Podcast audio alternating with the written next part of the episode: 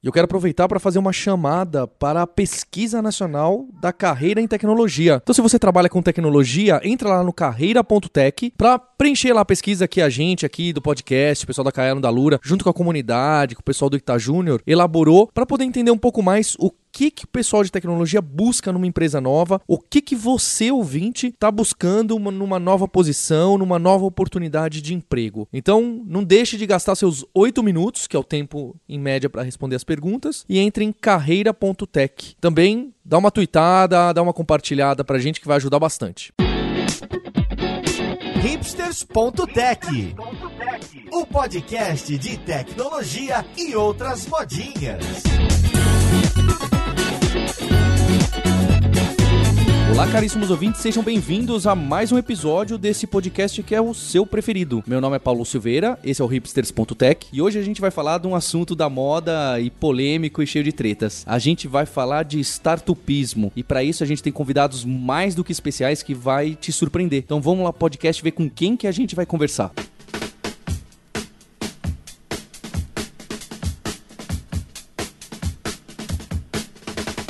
Então, para a conversa aqui de hoje, eu tô aqui com a startup da Real, que é a Carol Code Frontender. Tudo bem com você, Carol? Tudo bem, Paulo? E aí, gente? Eu sou startup da Real. Chegou a hora de revelar isso. E além da Carol, eu tô aqui com o Marco Gomes, famoso empreendedor, é o hipster da bicicleta da Barra Fixa, é, e que fez muito barulho no mundo do startupismo, que é, na verdade, o startup da Real. Como você tá, Marco Gomes? Opa, finalmente revelando. Agora eu vou perder um monte de amigo, um monte de contrato. Eu sou o startup da Real, gente. Tô também aqui com a Startup da Real, o Startup da Real, que é o perfil anônimo mais educado da internet brasileira, que quem não conhece é uma pessoa que tem feito algumas críticas, algumas ácidas, outras não tão ácidas, e falando um pouco sobre startupismo, sobre esse sonho, e a gente quer ouvir um pouco mais do que, que ele tem feito de trabalho aí na internet. Como você tá, Startup da Real? Oi, gente, eu sou o Startup da Real, aqui com minha tradicional agora voz de pato. Tudo bom, gente?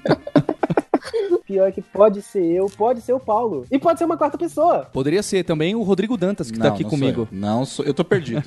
eu comecei o podcast perdido. O Rodrigo Dantas é CEO da Vind, startupeiro também, então acho que ele tem bastante pra falar nesse episódio. Pra quem tá por fora, Startup da Real é esse perfil anônimo que tem feito muito barulho, que eu falei, e eu acho que é um assunto bacana pra gente falar, porque tem muita gente que tem sonho de trabalhar em startup, tem os outros malucos que têm o sonho de ter uma startup, e a gente vai falar sobre isso. Então acho que a primeira pergunta que eu queria colocar pra vocês, o que, que é legal de trabalhar em startup, o que, que não é legal de trabalhar em startup? Então, cara, o que que é legal de trabalhar em startup? Eu acho que a agilidade, falta de regra e incerteza é um negócio interessante. A incerteza é um negócio muito legal que eu gostava muito, que eu gosto muito, porque você pode meio que ir fazendo enquanto o avião tá voando, é aquela metáfora clássica que sempre usam. Você constrói um avião com ele voando. E eu acho que isso tem um valor, tem um valor principalmente de criar uma experiência na base da porrada que é difícil você ter trabalhando numa empresa grande. Já trabalhei em empresa grande, tenho experiência com empresa grande e é bem diferente. Então eu acho que essa coisa de dividir as responsabilidades e ver o impacto real do trabalho imediato é um negócio meio novo, então isso aqui é legal. Teve o que não é legal também ou não? É, agora é o mais difícil. Putz, não é legal a quantidade de mística, bullshitagem que tem em volta. de mística, de truque, de bobagem, de, de baboseira, de moda, de tanta fumaça que fazem em volta. E que às vezes até a gente se faz também, porque assim, não tem muito como você saber se uma coisa funciona antes. Até tem, mas enfim, é, é, é muito fácil cair na, na tentação do teste, na tentação da moda e tal. Então, assim, às vezes eu pego alguma coisa que eu escrevi há oito anos atrás e falo, mano, que merda. Olha o que, que eu tava fazendo, mas faz parte, assim, faz parte, tem que ter autocrítica, mas é esse vapor e essa moda que fazem em volta, eu acho, eu acho uma parte chata e negativa, mas também tem que saber lidar, principalmente se você for mais jovem ou mais ine- inexperiente, ou empresa menor, dá pra lidar com mais facilidade. Agora, empresa muito gigante querendo mandar uma de startupeira, é, fica ridículo, né? Esse negócio da transformação digital agora, né? Todo mundo tá querendo fazer transformação digital, né? Onde você. É, faz hackathon, põe a galera pra trabalhar. Hackathon é a melhor coisa pra empresa. A galera fica trabalhando de 6 da tarde da sexta-feira até segunda-feira, 8 da manhã, e em troca de pizza, mano. É a melhor coisa. Quando tem pizza, né? É, quando tem. É, são poucas as grandes que conseguem adotar algumas dessas táticas famosas aí de startup. É, é, é é difícil mesmo a empresa corp fazer uma transformação, mas é. Acho que é uma luta justa. Só acho que é complicado mesmo o pessoal ficar usando os termos e achar que isso basta, né? E ter o escorregador lá e pronto, isso aí é o suficiente. Tem uma questão de, de imitar o buffet infantil dentro das empresas. Isso! Se tem piscina de bolinha, um, um- um escorregador, é uma startup. É. Não vejo nada, con- nada contra. Nada contra. Só não dá pra ser isso a solução. Deixa eu dar a minha opinião. Primeiro que eu sou suspeita pra falar sobre isso, porque eu trabalho hoje numa startup tem pouco mais de um ano e tudo lá funciona muito diferente, tá? Então, quase tudo que é o, o discurso meio dos sonhos acaba funcionando lá em um certo nível, assim. Então, é a questão de autonomia, a questão de acesso é, à direção, à presidência, de, de conversar diretamente, do, do- dos benefícios é, de ganho serem transferidos para todo mundo. Então, é, no último ano, no último período, a gente quase triplicou o tamanho da empresa. Então, todos os funcionários, 100% dos funcionários ganharam uma bonificação mensal extra em cima de- de- desse resultado. Então, existe muita coisa boa que, como é um modelo em teste ainda, quando o faturamento começa a entrar e as coisas começam a engatinhar, é, a distribuição pode acontecer com uma lógica muito boa. É, então, é, minha experiência atual é, é boa de trabalhar numa startup, mas porque o discurso não fica só no discurso. Mas a parte ruim, e aí de outras experiências, é que existe uso do discurso como forma de, de, de manipular, vou usar manipular, que é uma palavra ruim, né? Mas é de, de manipular os funcionários em busca de um sonho, sem que exista entrega disso, né? Então, você olha, a gente tá tentando crescer e todo mundo aqui vai receber equidade, todo mundo vai receber um percentual, vai todo mundo crescer junto. E aí a empresa começa a crescer e aí contratam um gestor para administrar a equipe, ao invés de promover ou treinar alguém que estava lá embaixo para assumir esse papel. Então, quem tá embaixo continua ficando embaixo, não existe crescimento real. E aí existe isso do, ah, é, nós temos todos esses benefícios aqui, puff, videogame, escorregador, é, lanchinho, mas o salário é ruim. E aí, quem tá na direção tá ganhando uma boa grana, mas do meio pra baixo tá todo mundo passando dificuldade, tá todo mundo mal conseguindo pagar o aluguel, é, e sem conseguir investir em treinamentos novos, em equipamento, em, no, no próprio crescimento que seria, não consegue, vai dizer as, as necessidades básicas, né? Então, assim, quando o, o que eu mais vi da, da minha, das minhas outras experiências com startup é isso, é que quando se usa esse discurso lindo, que é um discurso muito bonito e que é o que atrai os jovens, ele é usado só pra criar uma vitrine e colocar todo mundo ali trabalhando com essa ideia de propósito, mas sem nenhuma entrega real sobre isso. Eu acho que a Star e o Marco Gomes já falaram a maioria das coisas, assim, do que eu penso, do que é bom e o que é ruim de startup. Mas pensando assim como deve, o lado bom é que essa cultura mais horizontal e de que todo mundo faz parte de todas as etapas dos processos, isso agiliza muito o trabalho e você consegue participar do projeto do começo ao fim e entender que aquilo acabou e próxima fase, próxima implementação. Acho que isso é uma coisa muito boa. Essa parte de cultura também, de você ter cabelo colorido, às vezes você é uma pessoa trans e você ter horário flexível, essas coisas são coisas que atraem muito as pessoas. E pelo lado ruim, eu vejo que como tem essa cultura horizontal, a galera não, não tá preparada para ter isso. Então acaba um ou outro querendo mandar mais do que um. O cara que vai ser seu líder em alguma etapa, ele não tá preparado para ser seu líder naquele modelo de negócio. Ele vem de uma empresa que ele trabalhou 40 anos fazendo a mesma coisa e aí ele chega na startup e ele quer aplicar a mesma coisa ali e aí não rola, a galera não tá preparada para isso. Acho que a questão de liderança é um, um ponto fraco assim de startups, são muito fracas ou elas são muito abusivas. E eu acho que um outro ponto fraco é a falta de organização, que apesar da galera bater muito na tecla de metodologia ágil e tal, muita gente não sabe trabalhar mesmo com metodologia ágil e acaba só enchendo uma parede de post-it e que ninguém consegue terminar tarefa nenhuma e aí no final das contas você vai ter que passar tipo 48 horas do fim de semana trabalhando para terminar um projeto. Assim, acho que essa má gestão de tempo também é um problema. E deixa eu perguntar então, porque o Marco Gomes colocou como desvantagem é, essas coisas da modinha que acaba aparecendo e que talvez algumas até deem certo, mas aí tem um monte de outra coisa que acaba entrando que realmente complica tudo no, no trabalho do dia a dia. Mas a Carol e a Startup da Real colocaram algumas desvantagens que eu preciso confessar. Não, não, não, não. A gente aprendeu aqui, a Carol mandou muito bem. Não é a startup da Real, é a Star A startup da Real. É que eu sou íntima. Aí está, está. A Star. É porque Carol é minha amiga de confissões. Ah. então, a Star e a Carol.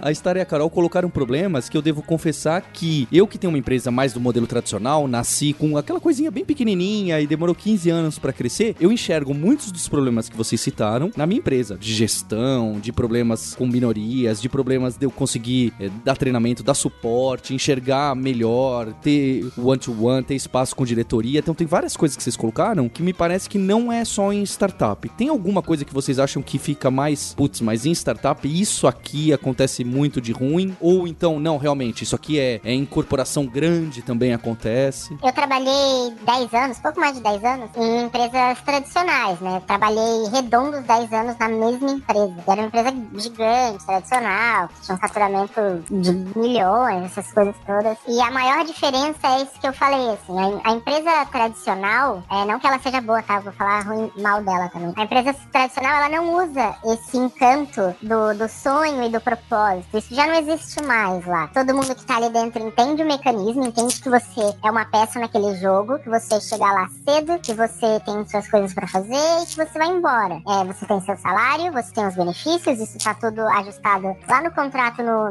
no dia que você entrou, você recebeu é, seu crachá, o seu vale alimentação, seus vale transportes e, e o, o- o que seja. Mas tá- o- a regra do jogo tá muito clara, né? Nas startups, o que acontece não é isso. É, por ser muito aberto às oportunidades, né? É, normalmente você começa dizendo: olha, a gente tá começando, daqui vai, vai ser tudo lindo. E aí, no meio do caminho, é óbvio que as coisas podem ir muito bem ou muito mal, mas é comum ver que o uso desse discurso aí, muito específico de startup, para fazer as pessoas trabalharem muito mais em busca de um sonho, porque você tem esse ideal do propósito, mas que isso normalmente, e, e aí eu, eu vou usar a planilha para basear meu viés, mas é um viés, mas que normalmente parece que as startups não fazem isso. É, prometem, vamos colocar aqui, flexibilidade de horário. Não, isso é uma startup, você tem flexibilidade de horário, você pode trabalhar quando você quiser, aonde você quiser. Mas na prática, no dia a dia, até poderia, só que tá todo mundo tão apagando incêndio, que é o dia a dia de uma startup, que isso é só um discurso, porque na prática isso não vai existir. Você vai chegar quando puder e, e preferivelmente sete da manhã, e você vai ficar lá até o problema parar de acontecer pra você chegar de manhã cedo e, e ter outro problema lá. Mas vai ter pizza de graça, né? Ah, pizza, sacou? Então, assim, é, existe isso muito forte nas startups de você encantar, né? O carinha lá da Apple que fala isso, que eu esqueci o nome dele. Steve Jobs? Que o Marco ganhou. Não, o Guy, Marco, que o Marco ganhou dele lá no, no prêmio. Eu ganhei de alguém? Ganhou, ganhou, ele tava concorrendo, ficou em terceiro lugar como o melhor profissional de marketing do mundo.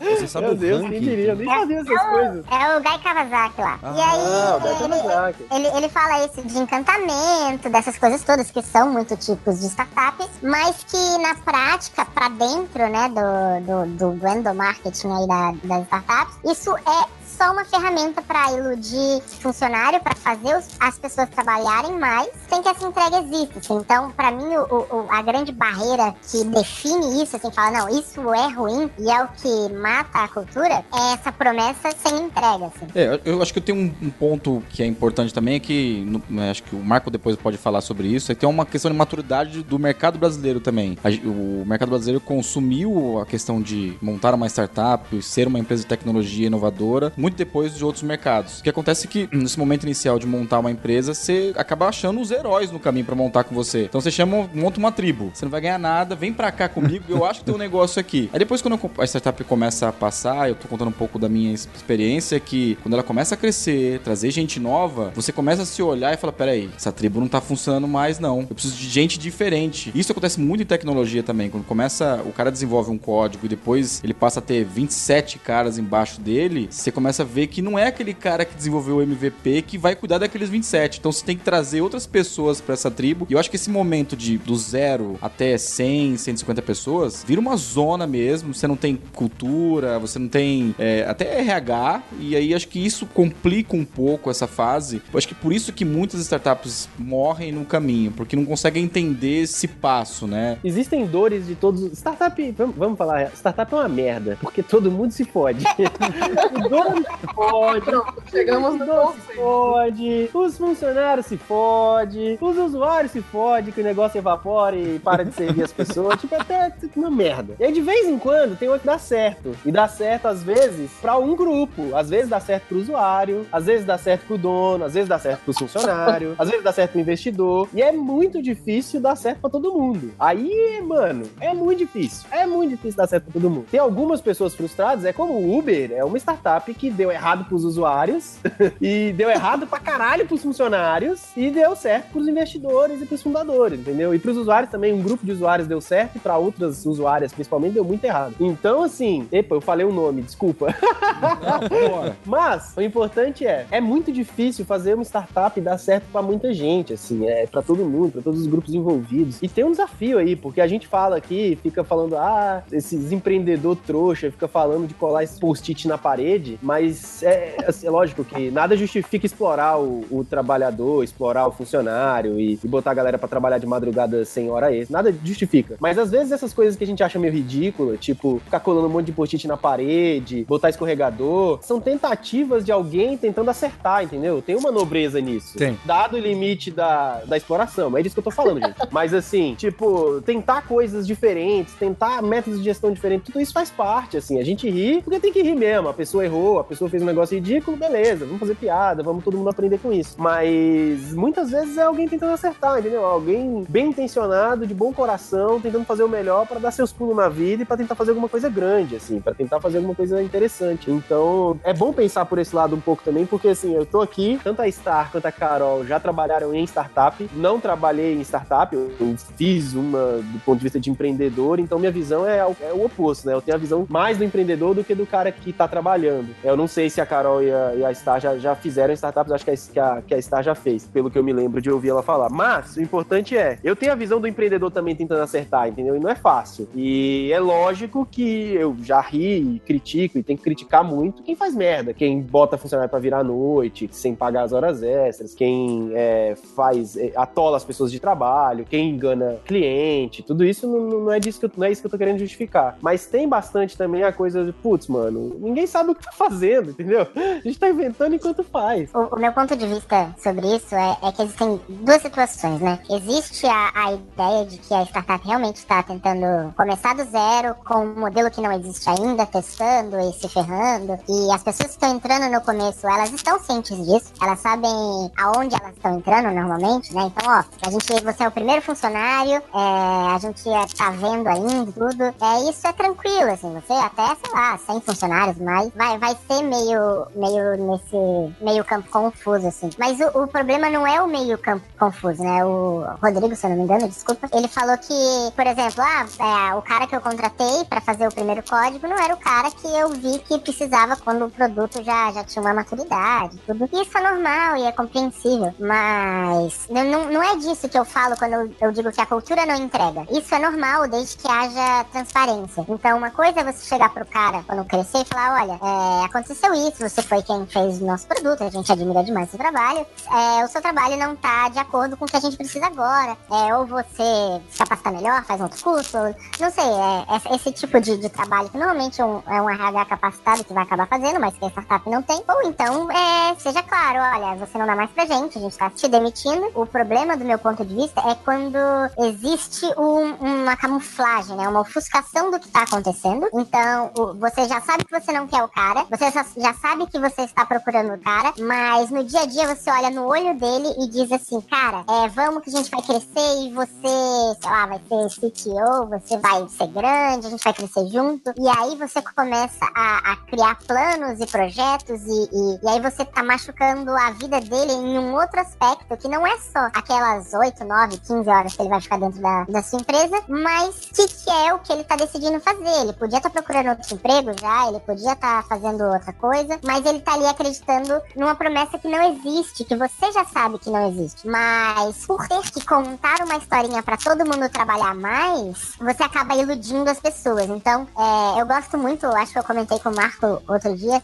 gosto muito da Buffer, porque é uma empresa que faz um trabalho de transparência assustador. E hoje em dia eu, eu acredito que transparência é o que pode salvar as startups desse modelo caótico aí. É, cara, tá todo mundo num barco afundando, mas tá todo mundo sabendo que o barco está afundando. Eu ia estender mais a resposta, porque eu tenho um exemplo pessoal disso, mas eu acho que é isso que define a- o problema que eu aponto, sabe? Transparência acho que é essencial. É, é, inclusive para até falar, ó, os números são esses. Já peguei situações é, práticas de ter que decidir comprar cadeira ou comprar um notebook. E o cara passando mal com uma cadeira. E, e isso é uma coisa difícil de decidir, decidir num momento como esse. Ou o cara troca cadeira ou notebook. E aí ser transparente com a equipe e falar, olha, nós temos essa situação. É, acho que transparência, você pegou um ponto importante, é transparência. Mas essa era fácil, hein? É, compra o notebook e senta no chão. Mas- Senta no puff. senta no puff. Senta no puff. Ou trabalha do Starbucks. Quando eu comecei há 10 anos, a moda era a bola de pilates. Ah, não sei bola se ainda existe. Ah, é. Agora é trabalhar em pé, né? Não é a moda essa agora? Ah, boa, boa, em pé. Bora trabalhar em pé. Eu, eu tive, eu tive bolas de pilates no meu sertão. É, quando eu comecei, a moda era essa.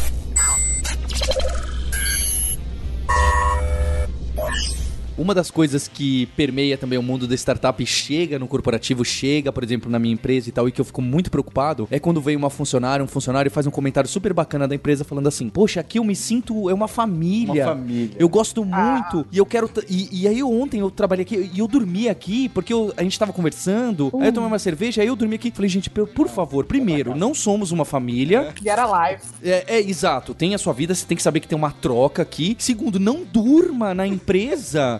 Sabe? É, não, mas eu não tava trabalhando. Por favor, não durma na empresa. Você vai me arrumar um problema se você dormir na minha empresa. Além de, é isso, isso, além de tudo. É. O cheiro da população assim. Um problema trabalhista gigante, mano. Nossa. É que. Liability trabalhista absurdo. Alguém tira uma foto da pessoa dormindo embaixo do, do cubículo ali, da mesa do cubículo, Não sabe? sei, eu tá- É. Acho que assim, isso não é uma, uma exclusividade de startup. Empresa grande também faz isso, né? É isso que é o que é o Claro, ponto. claro. É uma questão de, de ética profissional mesmo, né? Não, ah, é que as startups acabam precisando mais em algum momento daquela pessoa Criar a tribo, pra né? entregar um código ou criar uma tribo. Cara, quando eu comecei, eu tive que colocar gente pra dentro sem CLT, sem nada. E o cara acreditou e hoje tá com a gente porque a gente foi transparente. Ou é cadeira ou notebook, ou é o vale refeição, ou é, cara, nós vamos pagar um curso pra você, sabe? Essas coisas. É difícil mesmo. O capitalismo é duro. A empresa que eu tô hoje, eu, eu entrei lá em janeiro do ano passado. Entrei ninguém, é só mais uma funcionária lá. E era assim, o, o último andar de um prédio, o andar inteiro, é, a sala de reunião era um container colorido, tinha uma vista panorâmica pra cidade inteira, era vários puffs coloridos, mesa de totó, Playstation, tinha tudo lá, né? E era um sonho, assim, era entrar no Google, assim, era aquela startup bem, bem Google-like, assim, bem, com a cara bem, é, bem jovem.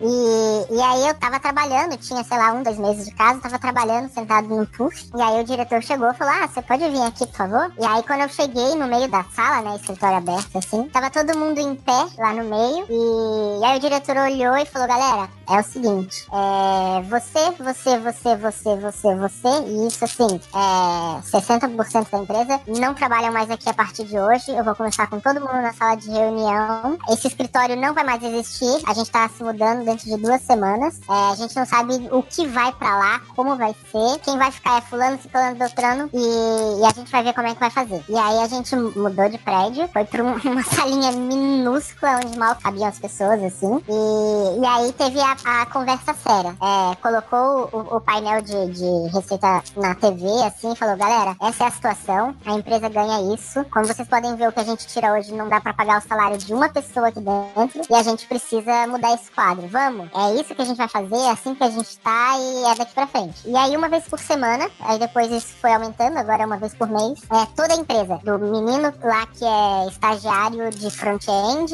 até o designer, até é, a moça do que, pede o vale transporte, todo mundo senta e olha para todos os números de todas as áreas e todas as entradas e saídas de receita. Então, todas as pessoas da empresa hoje sabem quanto a empresa rende, quanto é o custo dela, o quanto a gente perdeu, o que cada área fez de errado, o que cada área acertou, como tá o trabalho, é, quais são os planos para o futuro. Então, a gente faz esse trabalho de, de, de transparência lá dentro para que todo mundo saiba onde está pisando. Assim. Então, é muito comum entrar. A gente contratou um, um funcionário E aí o funcionário falou pra mim, poxa, é, em outra cidade eu ganharia muito mais que isso, é, eu já vi vagas pagando melhor e tal. Eu gostei daqui, mas não, não sei se é o, o, ideal. E aí quando chega nessa reunião de faturamento, é, olha e fala assim, olha, é, eu entendo porque eu ganho tanto. Eu entendo que não dá mais, sabe? Então é, eu acho que pra startup é essa visão que tem que ter, olha, todo mundo sabe quando poderia ganhar mais, porque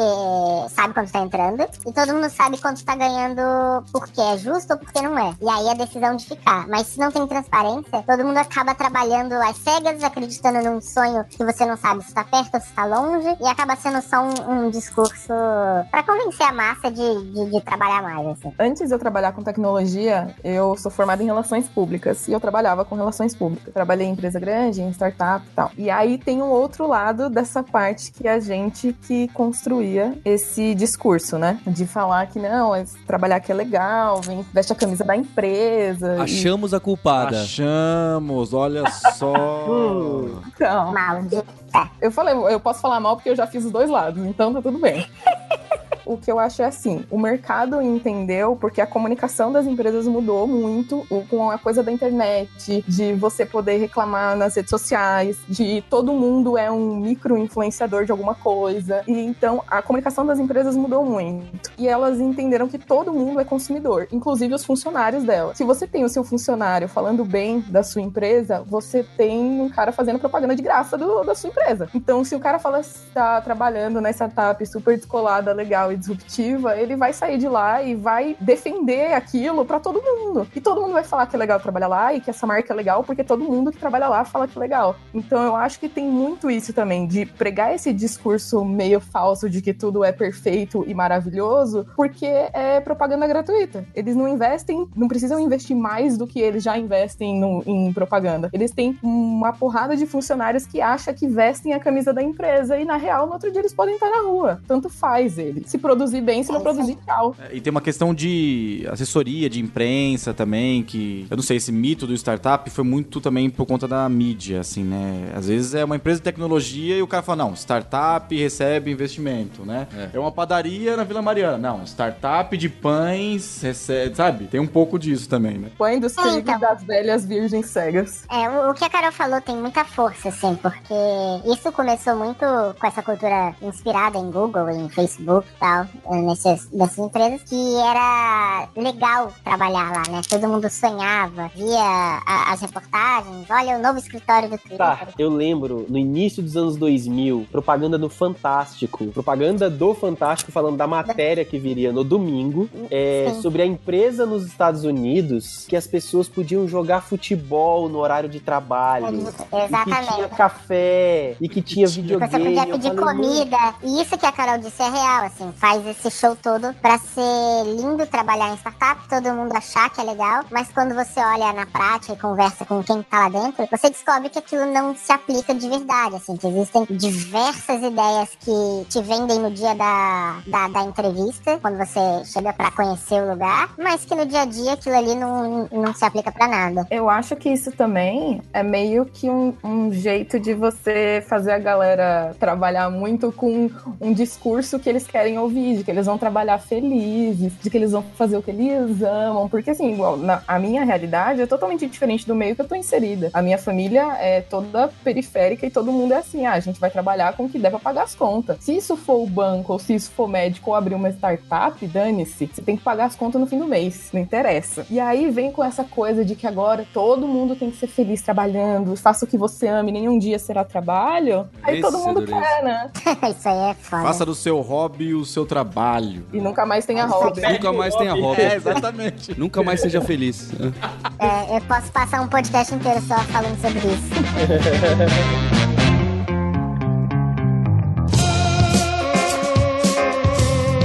Startup da Real colocou esse ponto, que também é um negócio que aparece da moda, das organizações democráticas. É claro que tem algumas com maior nível e menor nível, mas a minha opinião pessoal é que eu acho que nesse caso da sua startup, que eu achei animal, que o pessoal fez, né, de sentar e falar, ó, oh, galera, agora é assim. Mas me parece que eles também não tinham muita outra opção, porque, olha, se a gente não for transparente agora e demitir Perde 60%, todo mundo vai embora. Vai embora, vai embora. Preciso tentar uma alternativa. Mas imagina uma empresa tradicional ou corp, fala, já sei, agora, a partir de hoje, eu vou mostrar todos os números para todo mundo e de certa forma as decisões serão tomadas democraticamente ou algo próximo disso. Eu já acho difícil abrir para dev e falar, ó, oh, isso aqui vai ser Java ou Node.js, porque sempre o Node, o Node.js sempre vai ganhar, né? Porque vai ser Node, né? Sempre vai ser Node. Então, eu, eu fico com medo que tem, eu acho que precisa, é por isso que a gente tem team lead e etc. Que é claro que a gente precisa debater e ouvir as opiniões, mas na minha opinião, mesmo para que algumas decisões pequenas precisa ter algum centralizador e falar, não, pera lá, eu medi, mesmo a maioria querendo Node, eu acho que agora, dado as features e dado o custo e etc, eu prefiro ir para Java. É óbvio, precisa deixar isso bem claro para as pessoas porque essa decisão foi tomada, mas me parece complicado atingir esse negócio do democrático, etc. É, exatamente. Assim, eu entendo a organização democrática, eu acho que tem um valor e, de novo, isso aí, para mim, as, os dois métodos são ferramentas e eles podem ser,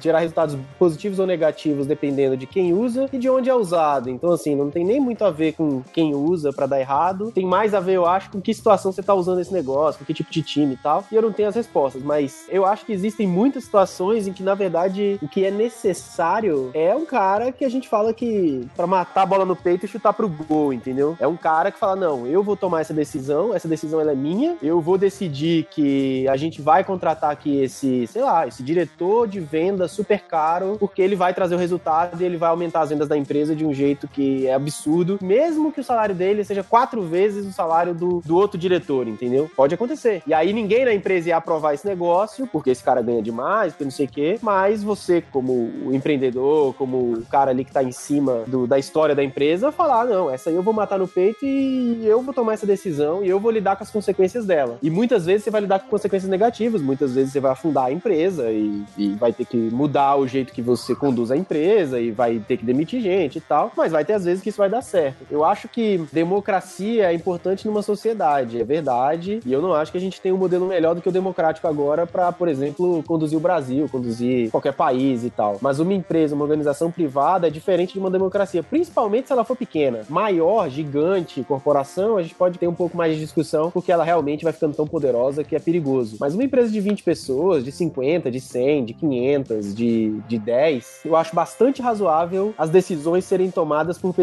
responsáveis por fazer aquilo, entendeu? E por mais que eu valorize e entenda o motivo do Buffer fazer o que ele faz, do, do lugar que a Star trabalhou fazer o que ela faz, nas minhas startups também, a gente já fez isso várias vezes, a gente tinha papos ou mensais ou bimestrais mostrando todos os números também, números de receita, números de área é, e etc. É, e a gente já fez isso, mas na hora de tomar a decisão, a gente nunca democratizou a tomada de decisão. Mano. Cada pessoa é paga, todo mundo na empresa era pago para tomar decisões, né? Desde, desde o menor estagiário, estagiário mais novo, mais recente, até o, o CEO da empresa, todo mundo é pago para tomar decisão no final das contas. E cada um tem que ser responsável pelas decisões que toma, tem que, tem que tomar as decisões segundo a sua experiência e, e lidar com as consequências dela. Tem que ter ownership, para falar uma palavra que é startup Ownership, da real. Isso, olha aí que palavra.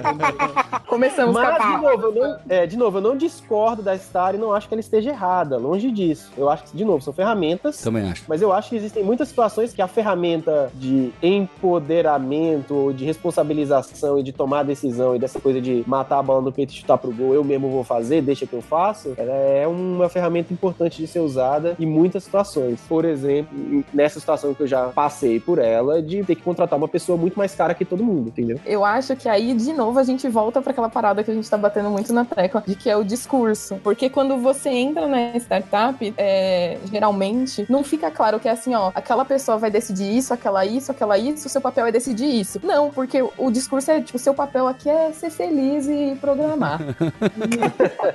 Sim, sabe? Não, não é. E eu acho que falta essa clareza de falar assim, olha, você entrou aqui para isso, o job description é esse, pronto, acabou. O resto é história. Não, o que você entra como se você fosse a promessa de um parque mesmo. Então, olha, a primeira coisa que falam para você é sobre todos os benefícios, não é sobre o que você tem que fazer. Então é tipo, olha, você vai entrar aqui, você tem horário flexível, você tem comida à vontade, você tem táxi pra ir pra cá. Aham, uhum, uhum, mas o que, que eu tenho que fazer?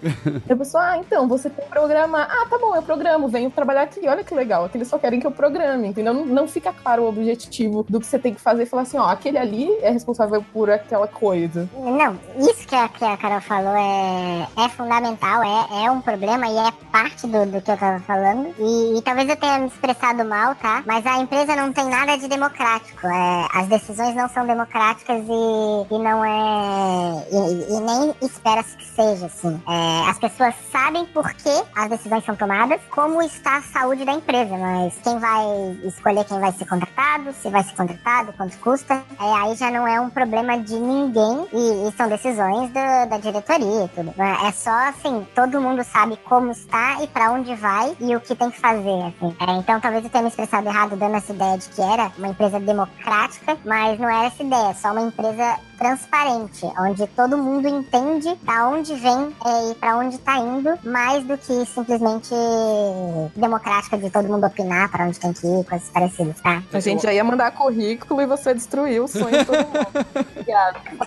não, não é democrática, não. Acho que o ponto do Marco Gomes foi bom, porque eu conheço, eu tenho amigos, Giovanni Bassi, outro pessoal que gosta desse modelo democrático e que dá certo na empresa deles e que deve ser contexto, é a forma que ele trabalha, a forma que ele enxerga e que se você tentar forçar a barra no, numa empresa, tem uma, uma certa chance de dar certo, mas é, não dá para simplesmente falar, olha, agora a gente vai adotar esse modelo porque tem muita startup legal usando squads, né, por exemplo. É, não, não é só porque tem e tá legal que vamos aplicar e vai dar certo e com isso a gente vai conquistar as pessoas que estão trabalhando com a gente. Nossa, eu acho que você pegou num ponto muito chave agora, Paulo, de falar assim, de, de formulinha, sabe? O problema das startups virou esse bolo que está hoje, porque virou assim, se o Google faz, eu também faço. Se o Facebook faz, eu também faço. E aí, tipo, gente, não, sabe? Não, você tem 20, 20 pessoas trabalhando na Zona Leste, menos, sabe? Até ele tomar um processo trabalhista e cair na real. Aí ele fala: Meu Deus, eu tenho uma empresa e não tenho uma startup. Ah. Tem um CNPJ que eu respondo por ele e tal. É, que o contexto de tamanho é muito diferente. Não dá para ficar usando exatamente o mesmo modelo. E tanto Fora que... a quantidade de dinheiro, mano. Que, a quantidade de dinheiro que tem Google e Facebook, a gente, às vezes, como usuário, não tem noção. É. Não tem noção da quantidade de dinheiro que esses caras têm pra, sabe? Nossa, é, pra errar. é, um, é uma ineficiência tão gigante. Tem recurso infinito, né? A escassez de recurso faz tomar decisões interessantes e com recurso sobrando é complicado. Eu acho que tem muito isso de, de desse sonho, sabe? Assim, antigamente o, o, a parada do sonho americano era você ter uma casa, um carro e um trabalho, tava tudo bem. Agora o sonho americano é você ter uma startup com 13 anos e ficar milionário, sabe? Não, milionário não. Como diz a startup da Real, ficar bilionário. Bilionário. Agora é. com a Apple é trilionário agora. e aí, é, então, os sonhos aumentaram, né? É, e aí todo mundo quer isso. Esse é o sonho americano. E aí tanto que toda hora alguém fala assim, ah, tal lugar do Brasil vai virar o Vale do Silício. Não, mano, não vai. É isso, assim, essas formulinhas que, tipo, gente, não, é, é um outro contexto tão diferente do nosso, não tem como comparar. Eu acho que essa é aquela crítica que fica mais fácil, né? De falar de mitos do startupismo. Beleza, eu, eu para ser sincero, gosto muito de Lean Startup, gosto muito do Agile, eu gosto muito do Innovators Dilemma. Eu só acho que fica ruim, e que eu acho que é a crítica grande que a startup da Real faz no Twitter, é quando a gente começa a vender sonho, certo? Fala, não, olha, faz esse negócio de Lean Startup, você vai ter um negócio grande e vai vender muito, e tem um cara ali que já vendeu um milhão, e você vai ter o seu negócio e, e etc. Então é, falta o da real aí mesmo, ou até de falar, olha, isso aqui é um modelo de você criar a sua empresa, que tem ajudado algumas empresas a, a funcionar, para outras não funciona, mas a gente tenta minimizar o risco de você falhar tentando fazer as coisas mais rápidas, em ciclos menores, e seja lá o que for. Eu, eu fico é, com medo dessa propaganda de mude seu estilo de vida, trabalhe para você mesmo, e agora você vai conseguir o seu lifestyle, sei lá, eu, esse monte de, de coisa que o pessoal quer vender. Você tem que mudar o seu mindset. Isso. isso. Eu acho engraçado esse, né? Ah, você tem que mudar seu mindset. Eu acho que você tem que mudar mesmo. Tem, tem. Eu só acho que você não tem que usar isso. Putz, muda seu mindset e você vai conseguir muita coisa e pronto. O problema era esse, é. né? Acho que o, o, problema disso, esse é um problema, tá? Porque tem muita gente sendo enganada tal, né? É que a gente tava falando aqui, né? Que existe um curso para ensinar as pessoas a venderem um curso de um produto que nem elas sabem que existe. Esse, aí que tá o perigo. Acho que é aí que mora o perigo. É, né? Chega próximo até de pirâmide, né? Isso, exatamente. Mas eu queria ouvir a startup da Real sobre isso. É. é o primeiro ponto, e que eu acho que é real, é isso. Assim, cada empresa tem seu modelo e uma coisa vai funcionar. E só que as modinhas, elas se expandem, né? Então tem isso. Ah, agora a moda é usar Agile, a moda agora é, é usar React. Vamos, todo, vai tudo ser refeito em React. E isso é real, assim, não só pelo fato de, de que isso vende, né? Então você quer pagar como uma empresa que tem desenvolvedores topo de linha, então você vai usar a última e mais recente tecnologia, é, que você nem sabe se é melhor ainda, que ainda nem se provou, que o tempo ainda nem disse nada. E aí todo mundo acaba fazendo isso, adotando o que é novo simplesmente para criar esse selo de inovação, né? Nós somos uma empresa inovadora. E aí começa essa série de cópias de comportamento aí, de que nós somos é, entre muitas aspas, né, disruptivos, eu odeio essa palavra. Eu não gosto dessa palavra também, cara. Eu gosto.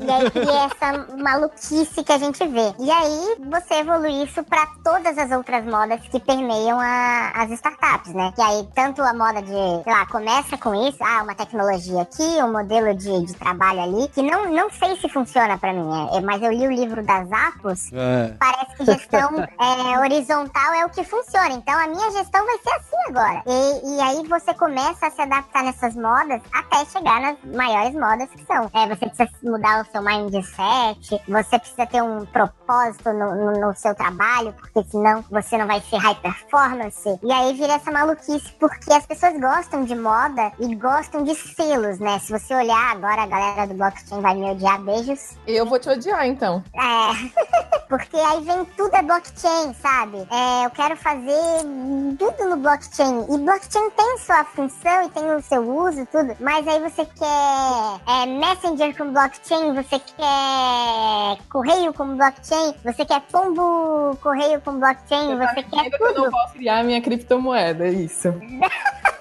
E aí até o Ronaldinho tem a criptomoeda dele. Beijo, Ronaldinho. Gente, isso é verdade, cara. O Ronaldinho Gaúcho tem uma criptomoeda, cara. É assim, é... dá pra falar do Ronaldinho aqui porque, né, ele tá em outra esfera da nossa camada midiática. E aí começa a criar esse, essa maluquice do, de olhar muito pra cima, onde tudo parece lindo. E aí você volta pra casa, sua startup é você, o, o, o seu amigo da faculdade, que tá no estágio, meio período, sem dinheiro, sabe? Você simplesmente não tem um produto, não tem uma ideia, e aí você abre um LinkedIn lá e tem um cara, cara, você precisa desse curso aqui para você é, engajar nas suas vendas e a, a, alcançar os seus, suas leads, e aí vira um, um circo, gente. Mas isso sempre existiu, né? Desde que o mundo é mundo, onde tem dinheiro, né? Tem até uma expressão americana que é show me the money, I will show you the honey. Que assim, cara, isso existiu nos Estados Unidos, é, isso existiu muitas vezes é, em, em, pirâmides de produtos, o cara comprava, estocava em casa e não sabia nem como vender. E acho que isso tem uma questão de maturidade também, né? Do mercado. Uma coisa sempre existir não significa que ela é boa e nem que ela é certa. Então, isso de fato sempre existiu, mas isso não é certo, sabe? Você convenceu o cara que trabalha é, de 8 às 18, com três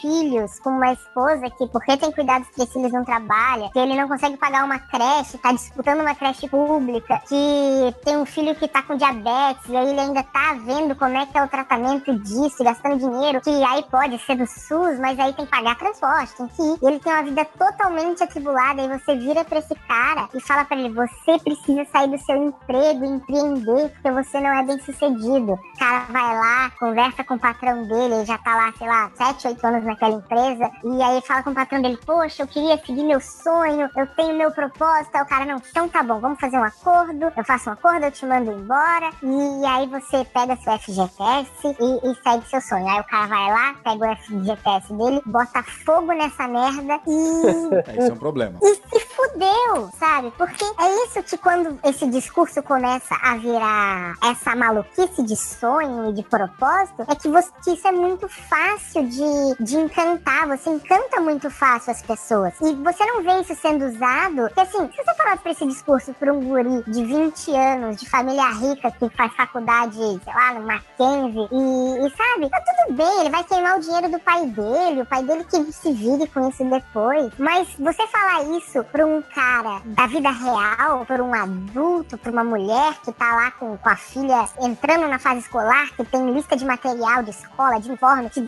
chora todo dia na hora de dormir, porque, velho, não tem dinheiro, dinheiro é difícil, dinheiro não entra, você trabalha pra caralho, você ganha dois mil, dois mil e quinhentos reais por mês, quando você ganha muito bem. É, e a gente tem essa mania de olhar o, o mundo do desenvolvimento, da tecnologia, e aí falam de uns salários malucos de desenvolvedores, ganham 9 mil, 7 mil, e que ninguém ganha isso. Tem um, um, uns dois pratos pingados que ganham e todo mundo segue é, achando que esse é o, é o salário do, do, desenvolvedor, mas o cara ganha 4 mil, 5 mil, que já é muito mais do que a maior parte das pessoas. Só que aí no trabalho de verdade, é, a moça ganha lá 2 mil reais dela, ela trabalha ali no, no RH, ela é, trabalha com administração, ou fez jornalismo, mas jornalismo não, não emprega, e aí foi trabalhar no marketing, e ganha ali 2 mil, 2.500 reais, que não dá para pagar um aluguel direito, não dá para comer direito, não dá para se vestir direito, não dá para pagar educação direito. Você tem uma filha, você tem um filho, e aí é, essas crianças têm necessidades, e aí você, além da, das obrigações para você respirar, você ainda tem que se divertir, você tem que comer, você tem que levar o seu filho para ter entretenimento, um pouco de cultura. E aí, com 2.500 reais, aí você vira para essa pessoa e fala assim: você precisa largar o seu emprego porque você é uma fracassada, que assim você nunca vai ser ninguém. E aí isso bate lá na alma, porque a pessoa tá desesperada por algum tipo de, de sonho, ela quer pegar alguma coisa. É o discurso visceral, é aquele que bate na alma, que te arrepia. E aí você fala três coisas e, e a pessoa já tá fritando ali, querendo, querendo aquilo, porque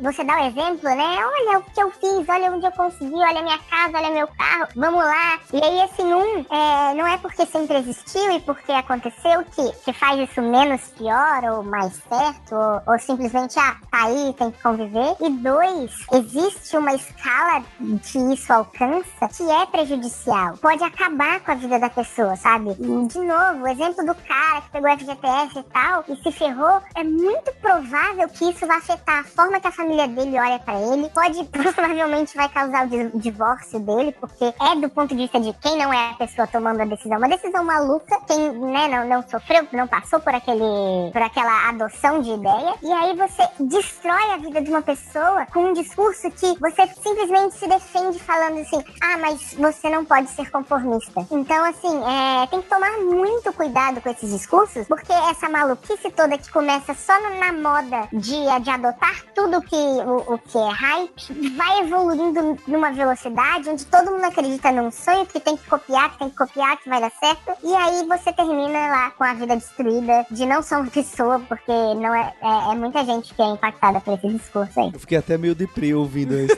De verdade, é. de verdade. É porque tem uma questão social, né? Eu fiquei chateado. E eu ainda hum. acho que esse movimento acontece ainda mais quando o país está numa crise. Porque o cara hum. perde o emprego e ele tem algumas alternativas só. E aí ele acaba entrando nesse. na vibe do sonho. Ele começa a olhar e fala: Não, peraí, é a minha última alternativa, né? Então eu, eu acho que até tem as pesquisas, né? Quando o país está mal é, economicamente, abrem-se mais CNPJs de gente querendo montar negócios absurdos. Assim. Então é uma questão social mesmo. Isso é real, mas isso a gente também entra em, em outra esfera, assim, que é uma confusão que é enorme, que quase e que é, é muito.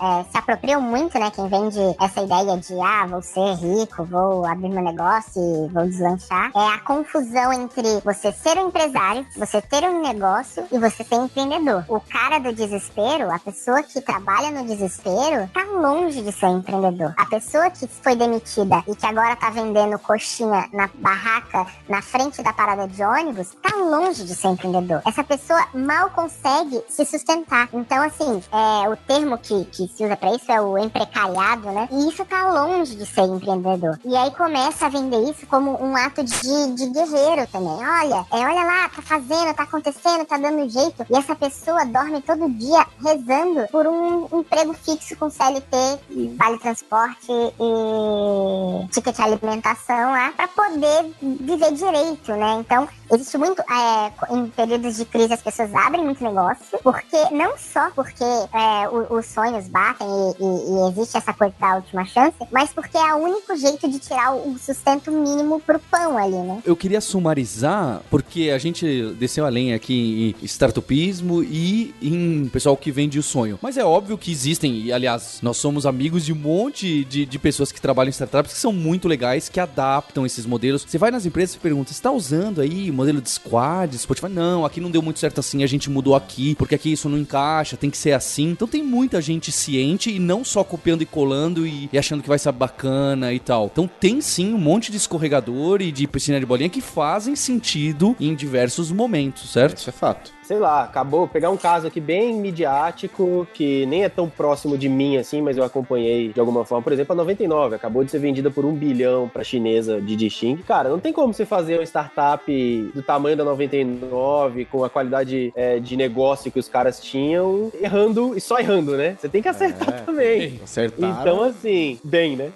é, então, assim, tem um monte de erros, mas tem um. Olha as startups grandes, olha quem tá girando dinheiro de verdade, vendendo um produto que tem valor, sabe? Sem sem ser vender sonhos, sem ser vender palestra e tal. Olha quem tá criando negócio, tem um monte de cliente e tal. Esses caras, eles estão acertando, entendeu? Tem acerto ali. É, eu acho que é mais por aí. Se você observar isso, você chega nos, nos caras que estão com valor pra sociedade, né? Tem gente comprando, pagando, vendendo e etc. É que eu acho também que tem uma galera que tá fazendo negócio, tá fazendo produto, tá entregando resultado, e tem uma galera que tá vendendo a sua personalidade. Então é tipo assim, não, não deu pra entrar no BBB. Virou o novo ex-BBB é o empreendedor, entendeu? Gente, você tinha essa anotada, hein? Tava escrito isso, hein, Carol? Caraca, essa, essa veio de longe com a porrada. Ela tava preparada. Acho que o que a gente quer é assim: se você ouvinte tem esse sonho de criar sua startup ou de trabalhar numa startup, vá, só que vá de maneira cautelosa e não pelo amor, paixão e, e cegueira. Porque tá, é muito legal você tentar empreender e desenvolver seu negócio e é muito bacana também trabalhar em diversas startups. Só, acho que a- a- o, o grande caso aqui, que startup da real faz barulho na internet, é só olha que tem muita coisa que é muito parecida com empresa tradicional, tem muita coisa que não é bem assim. Só fica de olho pra você cair aí numa história, num mito, numa lorota e você se auto-enganar. Deixa eu falar isso só pra ficar registrado aqui, porque muita gente não entende a, a ideia, né, do, do discurso. Eu sei, eu já conversei com o Paulo no privado algumas vezes, eu sei que ele entende, mas muita gente não entende, né? E, e o discurso não é contra startup, não é contra abrir negócio, não é contra ganhar dinheiro ou contra seguir seu sonho. Não existe nada contra isso. Se você faz o seu negócio, se você honra o que você faz, se você está desenvolvendo um produto, se você realmente acredita numa parada que você quer fazer, que você acha irado, que é, é aquilo, não existe nenhum problema nisso. É, não existe nenhum problema na, na startup ter, ter tobogã, ter... Eu queria uma startup com tobogã caindo na piscina de bolinha. Não, não tenho. No máximo da frente de trabalho. É, no máximo, né? Quebrar uma perna. Mas eu queria ter tudo isso, óbvio. Todo mundo acha legal e você entra, você sente um espírito diferente. Nada disso é ruim. Ter puffs, videogames, é, totó, ping-pong, essas coisas, nada disso é ruim. Ninguém, eu acho que não conheço ninguém que vai dizer que isso é ruim. O problema é usar isso como artifício para esconder problemas reais. É você esconder um salário baixo atrás de uma mesa de ping-pong. É você não dar o- os mínimos direitos para um funcionário, escondendo que, ah, não, mas aqui a gente tem videogame, aqui você tem. Usa, como eu vi outro dia, você usa MacBook, sabe? Benefício, MacBook. Não. Aí a gente precisa parar para conversar que não é legal. Então, assim, é, se você faz de verdade, se você promete menos, entrega mais, se você tá ali fazendo o que manda a cartilha, não existe nenhum problema. O problema é quando isso tudo é um discurso vazio, isso tudo é, é às custas da, da exploração dos seus funcionários, isso tudo é, é às custas de, de gente que comprou o seu sonho, mas que você tá ali só ferrando eles, esperando a próxima oportunidade de, de mandar embora. Então, assim, o, o discurso nunca foi contra startups, o discurso nunca foi contra empreendedorismo. O discurso é contra o oportunismo e, e gente que acha que você precisa morrer de trabalhar, de que virar a noite é bonito, de que. E, e várias outras coisas que não é assim que funciona, que a gente sabe que é só discurso pra convencer quem tá na base da pirâmide a investir mais em troca de nada. Então eu queria deixar, tipo, bem registrado isso aqui, porque as pessoas não entendem. É, você que tem uma startup bonitinha, eu não tô falando mal de você, meu amor. Eu tô falando mal de você se você tá iludindo ser funcionário.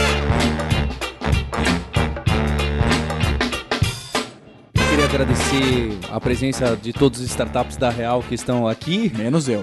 Menos eu. A Carol Code, a startup da Real e o Marco Gomes. Obrigado mesmo aí por participarem. Deixa um, um recado pessoal visitar o hipsters.jobs, que tem um monte de vaga em startup bacana. É legal trabalhar em startup, fiquem tranquilos, não precisem xingar muito no Twitter a gente. É. E a gente tem um compromisso na próxima terça-feira. Hipsters, abraços, tchau. Você ouviu o hipsters.tech, produção e oferecimento alura.com.br, cursos online de tecnologia e Kaelon, ensino e inovação. Edição Radiofobia, podcast e multimídia.